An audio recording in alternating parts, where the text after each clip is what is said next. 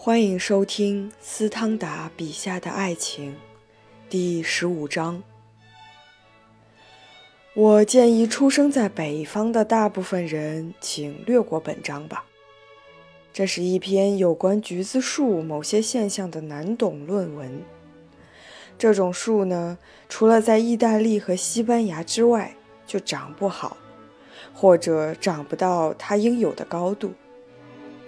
为了使别的地方的人也能理解，我本应删减对事实的叙述。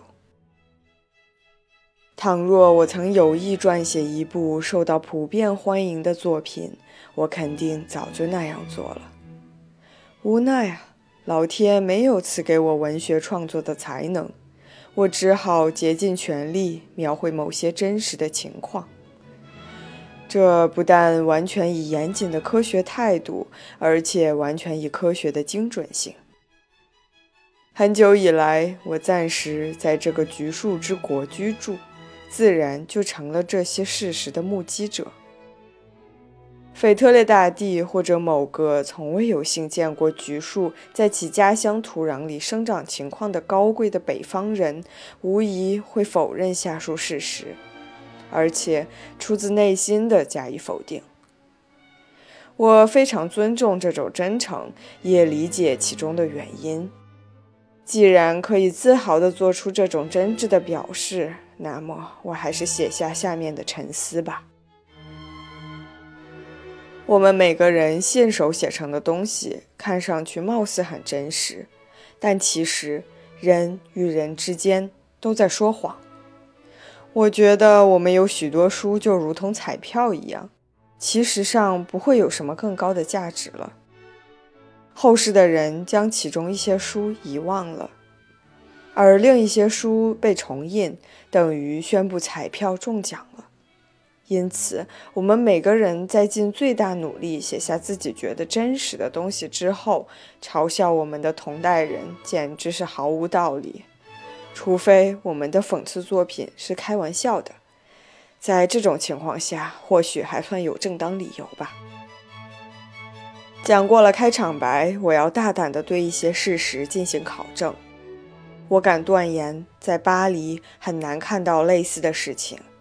但是说到底，在巴黎，它无疑是当时所有城市之冠，看不到像在索伦托一样茁壮生长的橘树。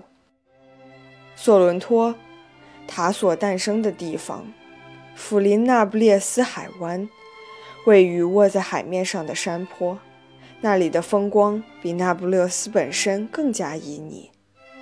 可是这里的人们不读劲报。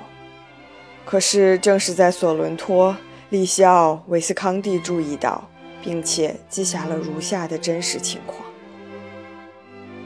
当晚。当你快要见心上人的时候，怀着一种无限幸福的期待，使你一分一秒也忍受不了。在耗费心力的狂热中，你试图用许多种不同的方法消磨余暇，使其尽快的流逝。你一刻不停地注视着手表，心里想着：要是片刻不看表，十分钟就会悄悄地溜过去，那该多好啊！你一直盼望的报时钟声终于响起来了。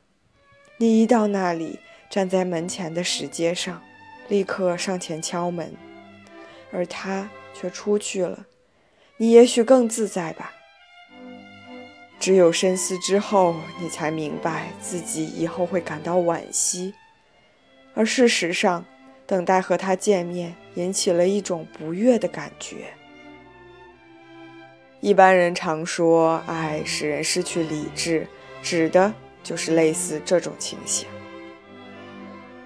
事实上，想象力被猛烈地从美妙的遐想中拖曳回来，在这种遐想中，每一步都是新的快乐，而现在却不得不正视这一严峻的事实。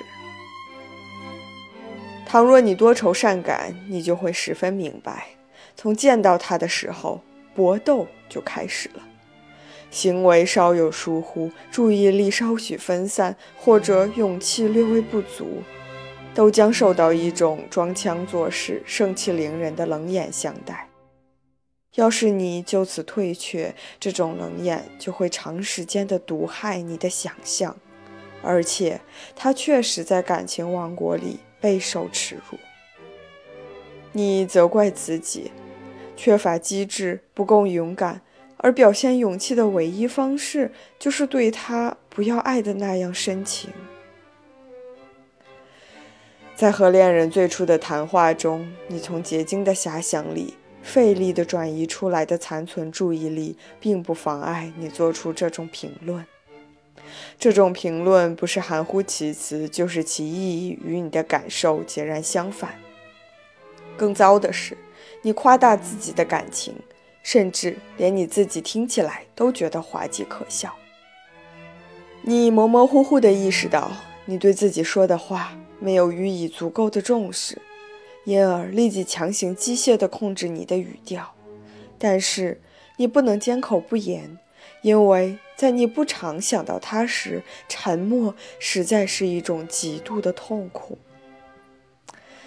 结果呢？你喜欢用格言警句，其语言混杂，文不对题，完全没有表达出你的感情。而且你事后想起来，不知其所以然。当你思想上努力的与他更加接近的时候，却一味的否认他真正的存在。我最初恋爱时说的那些自相矛盾的怪话，连我自己都感到奇怪，不知道那是否真是爱情。于是我理解了怯懦，理解了为什么应征入伍的新兵能奋不顾身地投入战火时战胜了恐惧。最近两年中，一想到我过去为了不至于哑口无言而说的多少有点愚蠢的话，我就不免感到沮丧。你有本文中曾经类似的经历或感受吗？你觉得这确实是事实吗？不妨留言写下你的感悟。